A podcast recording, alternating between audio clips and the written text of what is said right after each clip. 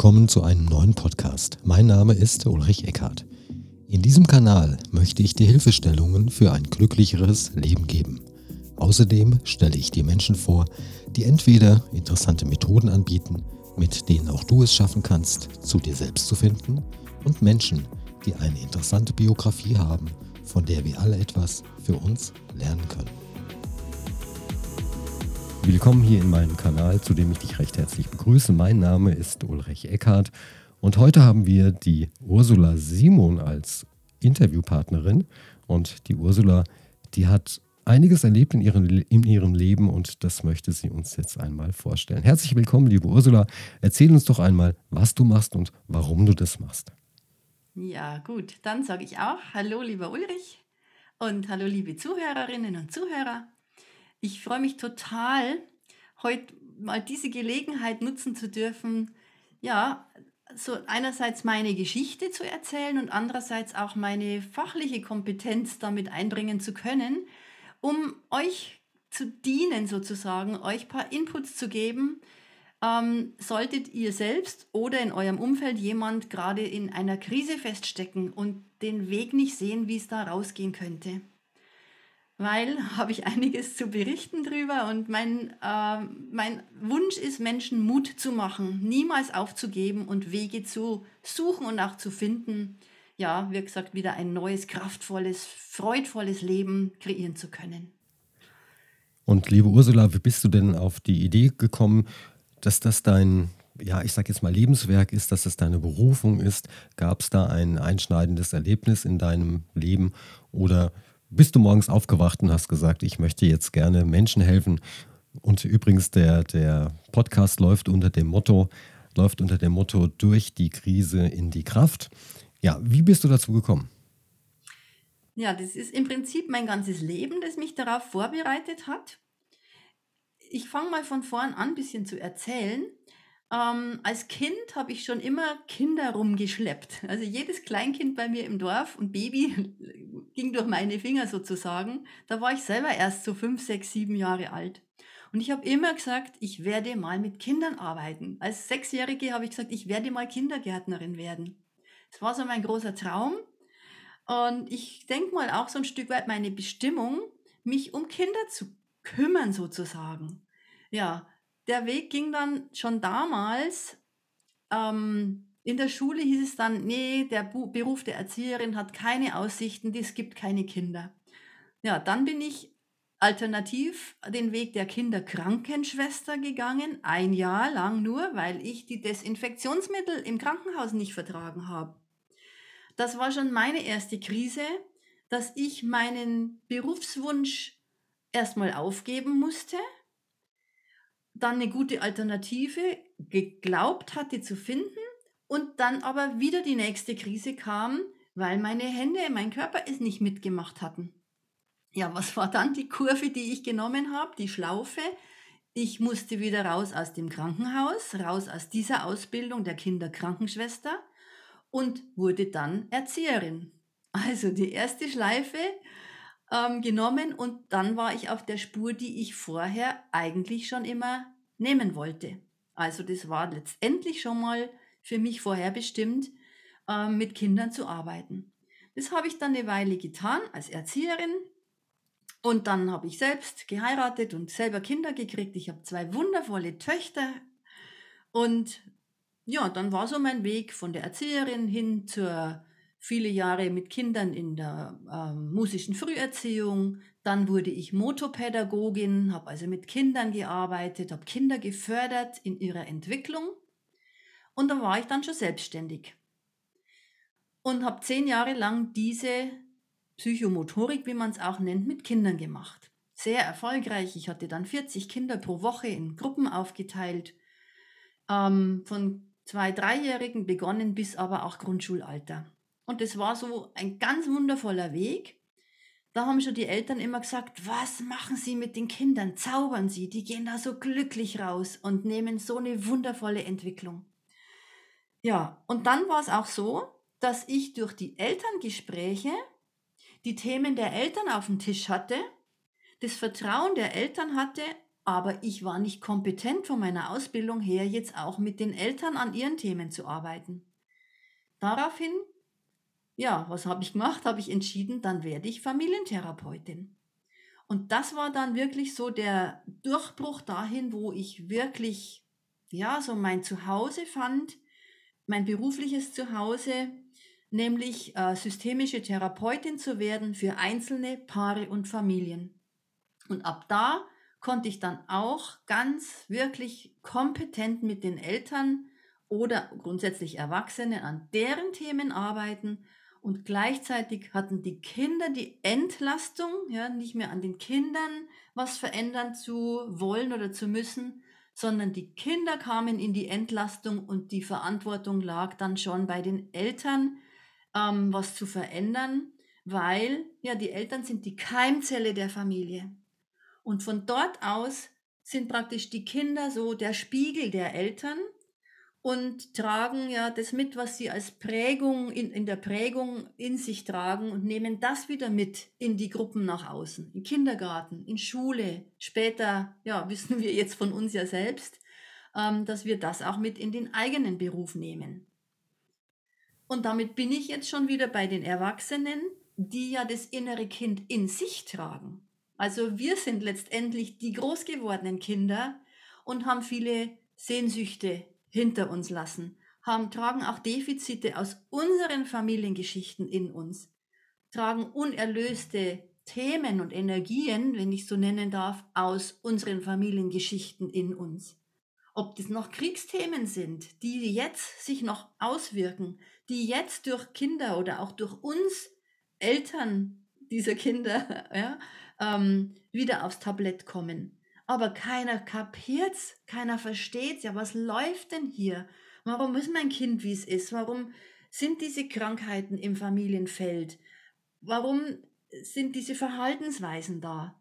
Und dem kann man nachgehen im systemischen Arbeiten, wie ich es ja auch tue um die dann auch aufzulösen, da wo sie herkommen im System. Eine Frage, wie funktioniert es, so eine systemische, ein systemisches Aufarbeiten? Und mhm. das ist die erste Frage. Ich stelle immer gerne mehrere Fragen. Und die zweite. Frage ist, wie bist du denn Familientherapeutin geworden? Macht man das an einem Wochenende? Geht es über Monate? Geht es über Jahre? Wie funktioniert das? Mhm. Okay, sind jetzt auch wieder mehrere Fragen. Ich drösel die mal auf. Ähm, also das eine, erstmal, wie werde ich Familientherapeutin? Bei mir war es eine dreijährige berufsbegleitende Ausbildung, ähm, die dann in, in Wochenendseminaren und auch mal fünftägigen Seminaren abgelaufen ist. Also über drei Jahre hinweg. Und ich gehöre auch dem Dachverband der systemischen Therapeuten an, ähm, weil es mir ganz wichtig ist, auch die, die Anbindung zu der größeren Vereinigung zu haben. Ich habe dann daraufhin auch noch den sogenannten kleinen Heilpraktikerschein gemacht. Also ich bin Heilpraktikerin für Psychotherapie, sodass ich wirklich auch ganz offiziell Therapie nach außen anbieten darf. Also mir war es auch ganz wichtig, diese ganzen bürokratischen ähm, Bedingungen und Kriterien zu erfüllen, weil das ja auch gerade bei uns äh, sehr, sehr wichtig ist. Soweit mal, wie wird man das? Ja, da gibt es verschiedene ja, Einrichtungen, Anbieter dazu. Und ja, inzwischen ist es auch so, dass man Grund, als Grundstock ein Studium braucht. Also als Quereinsteiger ist es, soweit ich weiß, gar nicht mehr möglich. Also zum Beispiel Sozialpädagogikstudio oder Pädagogenstudium, äh, Studium, nicht Studio. Und es, ja, es gibt viele, zum Beispiel Psychotherapeuten oder Psychologen, die dann die systemische Therapeutenausbildung dazu kombinieren das mal, wie wird man systemischer Therapeut? Genau. Und da ist auch nochmal ein Unterschied, ob man als Berater die Ausbildung zum Berater hat oder zum Therapeuten. Das ist dann nochmal mehr darauf gelegt sozusagen. Ja, ähm, die nächste Frage war ja, wie geht das mit diesem systemischen Arbeiten? Der Begriff Familienaufstellung ist ja heutzutage, denke ich mal, kein ganz fremder mehr. Es ist eine meiner Lieblingsmethoden, mit Aufstellung zu arbeiten.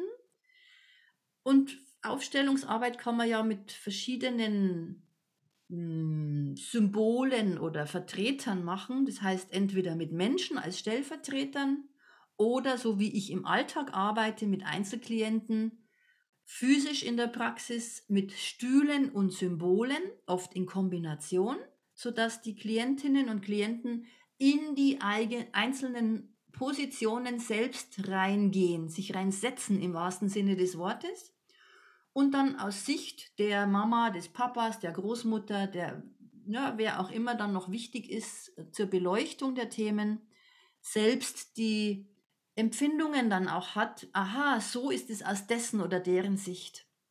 Und so kriegt derjenige, der die Aufstellung für sich macht oder diejenige, einen völlig anderen Blick auf das gesamte System. Wir sind ja immer sehr auf unseren eigenen Blick, unsere Sicht der Dinge ähm, fixiert. Und im Alltag gelingt es uns gar nicht so mal zu schauen, ah, wie sieht es denn eigentlich der andere? Und es hat ja jeder für sich immer recht. Nicht nur ich habe recht, ja, ich habe meine Wahrheit und meine Sicht auf die Dinge, das ist schon richtig. Aber jemand anders aus seiner Sicht hat genauso recht. Und dann mal rauszugehen aus diesem Ich weiß es aber und du musst dich verändern, hin zum Aha, aus deiner Sicht schaut es ja ganz anders aus. Aha, das habe ich ja so noch nie gesehen. Ich konnte es ja gar nicht erkennen. Das ist schon der erste Aha-Effekt, der geschieht.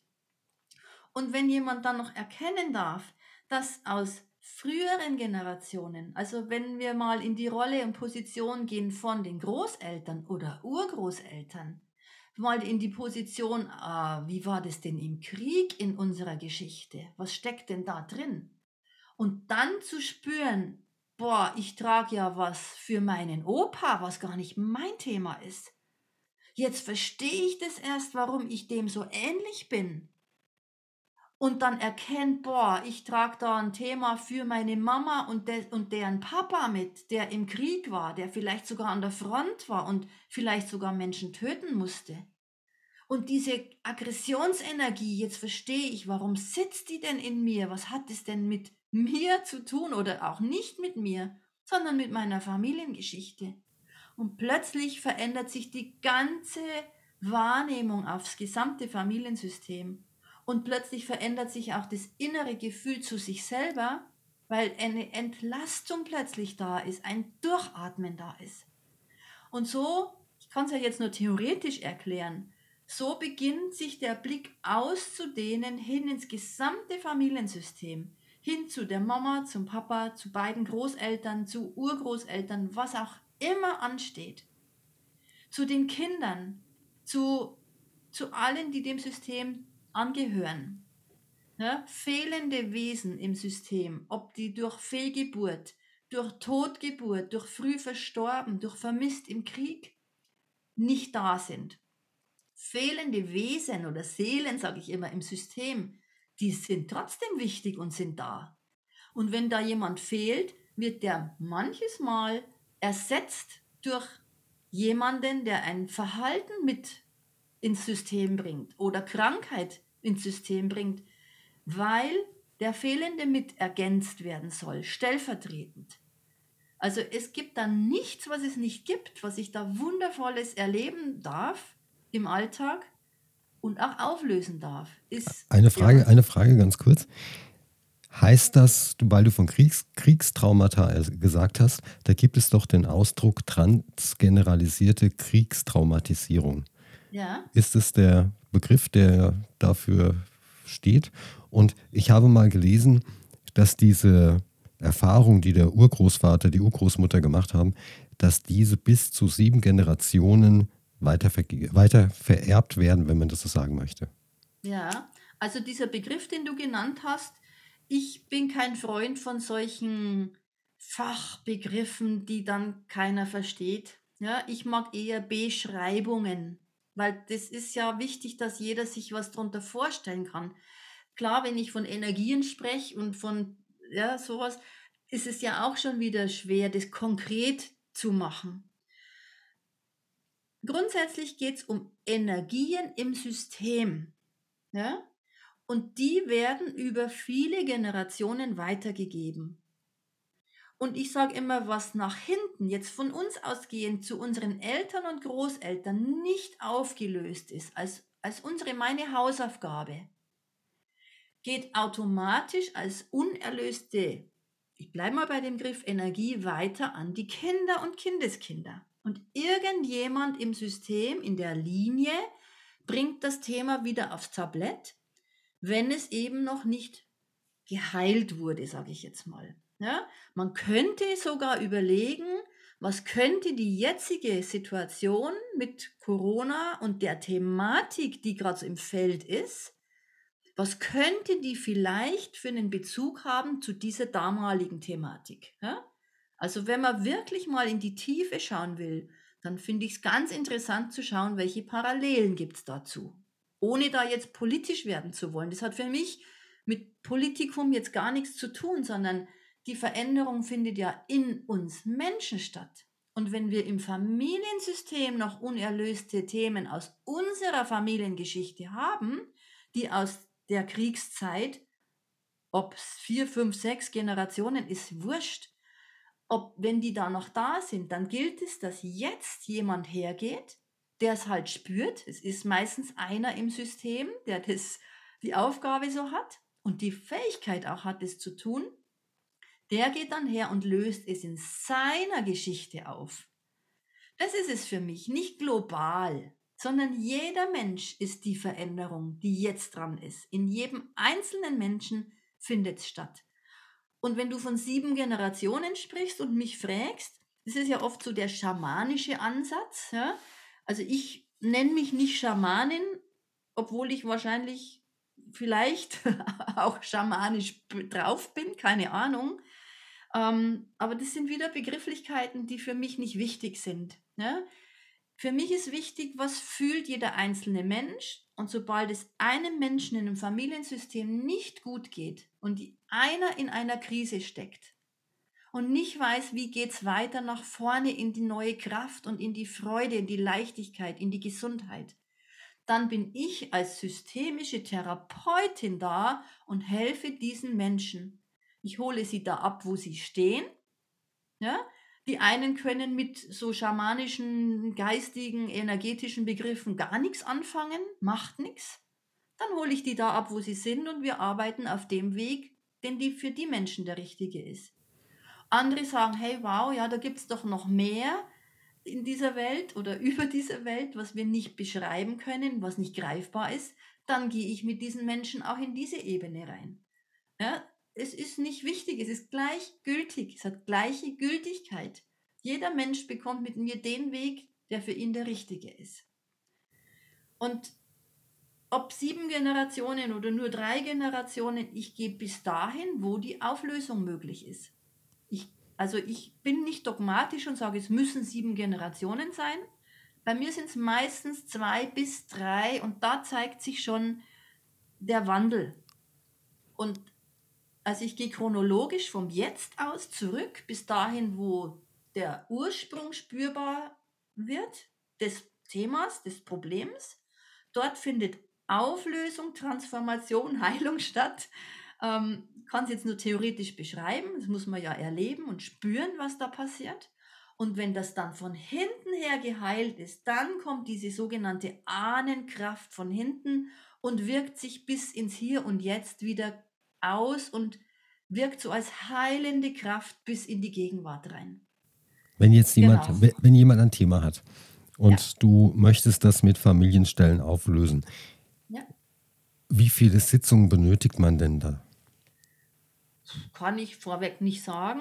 Also ich, ich habe aufgehört, in Einzelsitzungen zu arbeiten, weil meistens ist es so, wenn zwar ein Thema gerade mal in einer Sitzung vielleicht schon frei wird, dann ploppen aber weitere Themen auf.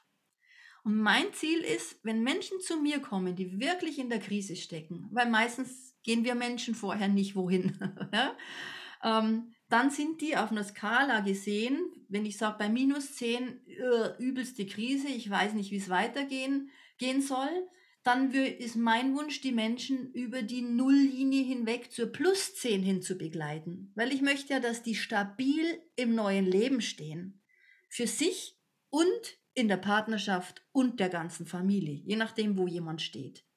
Was, was war denn, Entschuldigung, was war denn das, die, das freudigste Erlebnis oder die, eine Sitzung, an die du dich wirklich im, im Herzen dran erinnern kannst und sagst, das hat mir richtig, richtig gut gefallen? Oh wow, da gibt es so viele Situationen. Ähm, ich denke jetzt gerade an eine Klientin, die ist so 57, 58, die kam zu mir, weil sie einfach mit ganz viel Schuldgefühl in sich äh, nicht vorwärts gekommen ist und festgesteckt war. Sie war geschieden, hatte eine ganz schlimme Prägung in ihrer Herkunftsgeschichte, ähm, in der jetzigen Herkunfts-, also jetzt in ihrer Herkunftsfamilie auch Probleme mit den Eltern, auch immer wieder äh, Krisen oder, oder Konflikte mit den nahezu erwachsenen Kindern. Und der ging es insgesamt so schlecht, dass die überhaupt nicht mehr gesehen hat, wo geht mein Weg hin. Und mit der habe ich also ich mache meistens so 10-Stunden-Pakete, weil es muss ein Weg sein. Und ja, erstmal fange fang ich an, ein Genogramm zu erstellen, wie so ein Stammbaum aufzuschreiben, das System zu verstehen und dann zum Beispiel loszulegen mit Aufstellungsarbeit. Und da war in, in, jeder, in jeder Sitzung sind Aha-Effekte drin. Und in dem Moment, wo sie gemerkt hat, in der Rückschau auf ihr Leben, wo sie zuerst gedacht hat, sie hat so viel Müll in ihrem Rucksack, sie hat nur Defizite, sie hat so viel nicht erhalten in ihrem Leben und hat es geglaubt und war in einem ganz schlechten Selbstbild festgehangen.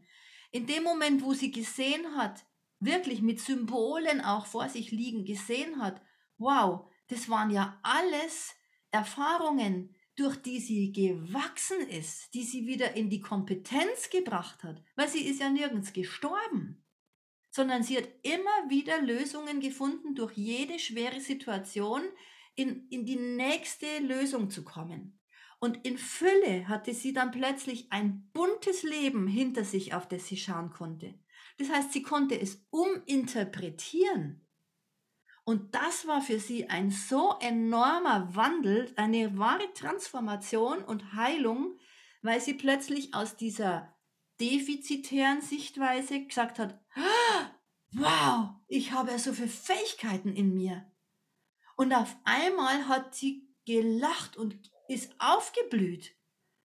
Also die hat auch in meiner Homepage hat sie auch ein Video, also einen Videobeitrag geleistet wo man das auch spüren kann, wie die auf einmal glücklich ist. Und von da weg ging es dann in die positive Richtung rein und konnte ich mit ihr Neues kreieren. Jetzt ist sie glücklich im Beruf, sie ist gesund, sie ist kraftvoll, sie ist Oma und steht voll im Saft ja, mit ihren knapp 60 Jahren. Voller Rundumwandel in ihr. Und sowas macht mich wieder so glücklich zu sehen, was dann geschehen darf. Du hast gerade deine Homepage genannt beziehungsweise dass du eine hast. Wie heißt denn deine Internetadresse? Das ist die ganz einfach www.logischerweise ursulasimon.net. Mit oder ohne Bindestrich? Ohne Bindestrich, ganz normal. Ursula Simon zusammengeschrieben. .net. Net.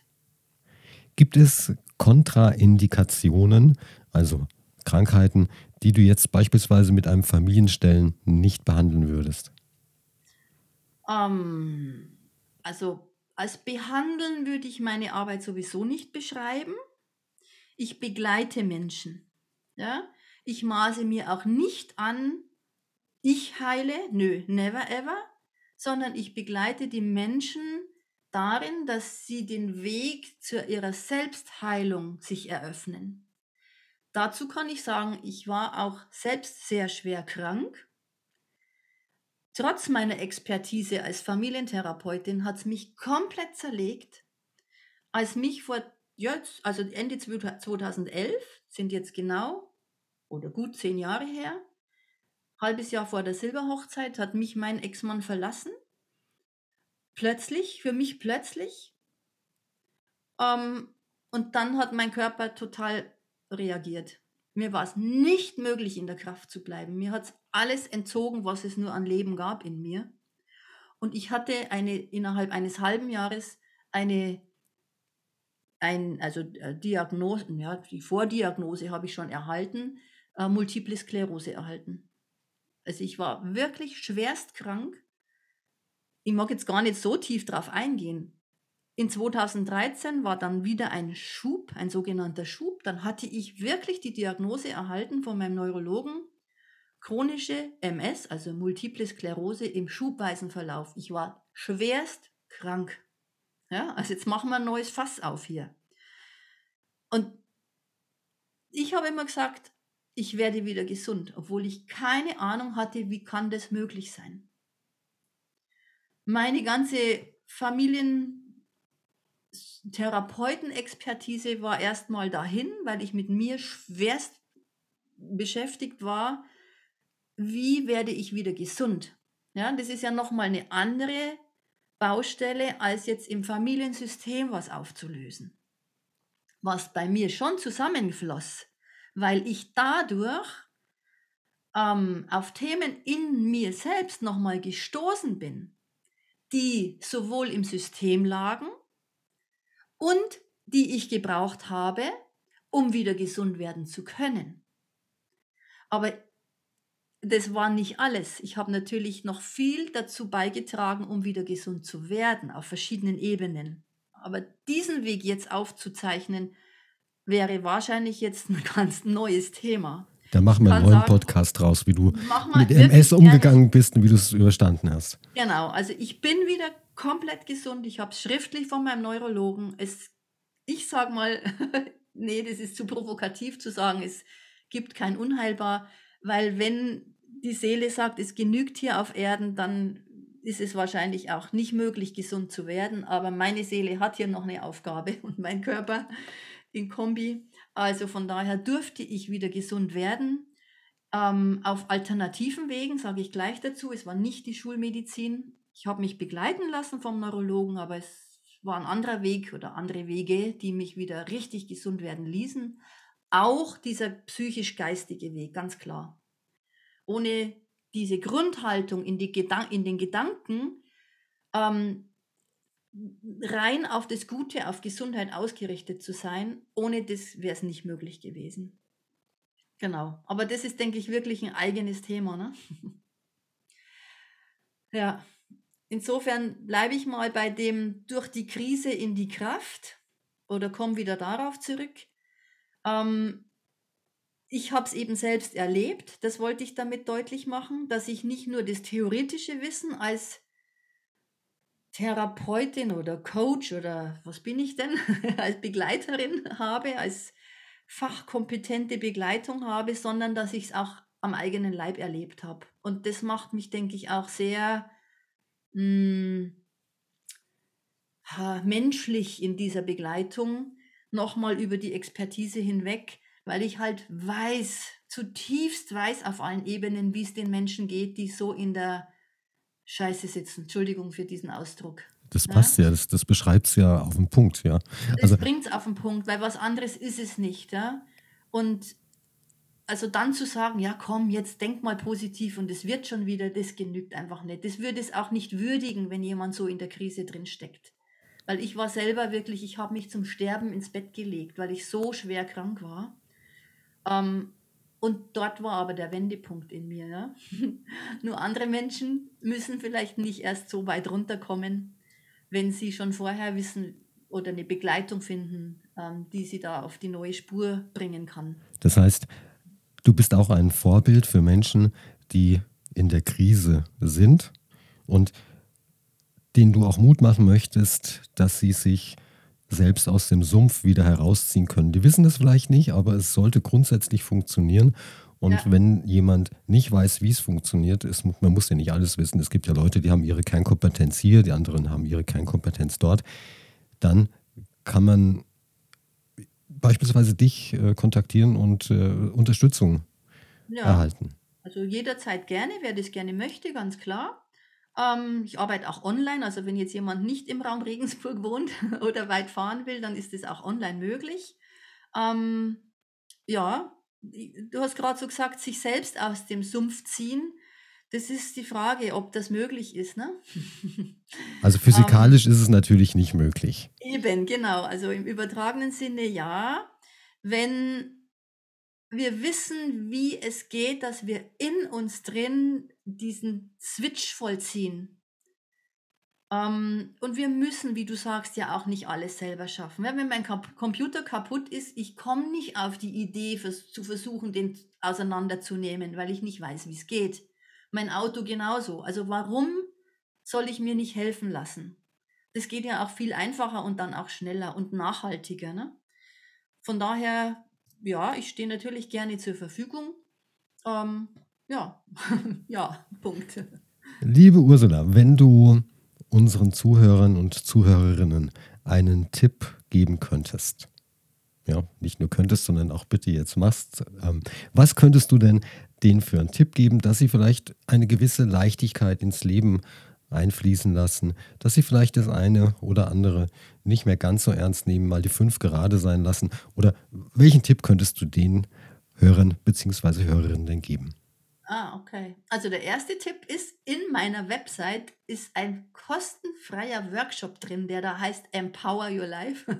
da geht es darum, das innere Licht und die Kraft in sich freizulegen. Mit kompletter Anleitung. Den könnte ich dann schon mal als Tipp empfehlen. Der ist eben kostenfrei. Und so ganz allgemein, wenn das jetzt jemand nicht annehmen möchte, ja, das ist die Frage, gibt es einen Tipp, der für jeden jetzt dienlich ist? Je nachdem, wie tief die Krise denn ist, ne? oder wie schwerwiegend die Herausforderung ist, ist ein Tipp ja vielleicht auch nicht unbedingt so einfach anzunehmen. Ich denke, das Wichtigste, worauf es wirklich ankommt in unserem ganzen Leben, sind unsere Gedanken. Weil Gedanken sind Kräfte und unsere Gedanken führen in der Folge zu unseren Fühlen. Wir handeln aufgrund unserer Gefühle, also unseres Unterbewusstseins, eigentlich meistens automatisiert. Und dieses Handeln führt zu unseren Resultaten. Das heißt, wenn wir etwas verändern wollen, hin zu mehr Leichtigkeit, dann müssen wir immer bei neuen Gedanken beginnen. Also bei einer Uminterpretation dessen, was wir erleben oder in uns für Glaubenssätze haben. Das heißt, das man, könnte, man könnte jetzt so einen Gedanken hernehmen und es, wenn der Gedanke ist, ach, alles ist schlecht zum Beispiel, ja, mhm. dass man von sich aus mal hinterfragt, stimmt es überhaupt? Und genau. vielleicht mal aufzählt, du, ich habe eine Wohnung, da kann ich wohnen, ich kann in den Supermarkt gehen, auch wenn die Preise im Moment etwas höher sind als vor, äh, vor Corona noch. Ich kann mir was zum Essen kaufen, ich habe eine Heizung, die an ist, ich habe vielleicht ein Fahrzeug, das funktioniert, ich habe vielleicht einen Arbeitsplatz. Also so ganz so schlimm ist es jetzt dann doch nicht. Und wenn man das mit anderen Ländern vergleicht, Entwicklungsländern oder Ländern in, in Asien, da geht es den Leuten wirtschaftlich um einiges schlechter. Das heißt, dann kann man schon mal hinterfragen, ist es denn jetzt wichtig, dass ich mich deswegen jetzt aufrege, mir Gedanken darüber mache und wenn ich mich aufrege, werden ja auch Stresshormone ausgeschüttet. Das heißt, der Gedanke wird zu Materie und Stresshormone, ich glaube, das sind wir uns alle einig, wenn die auf Dauer ausgeschüttet werden, sind nicht unbedingt gesundheitsfördernd.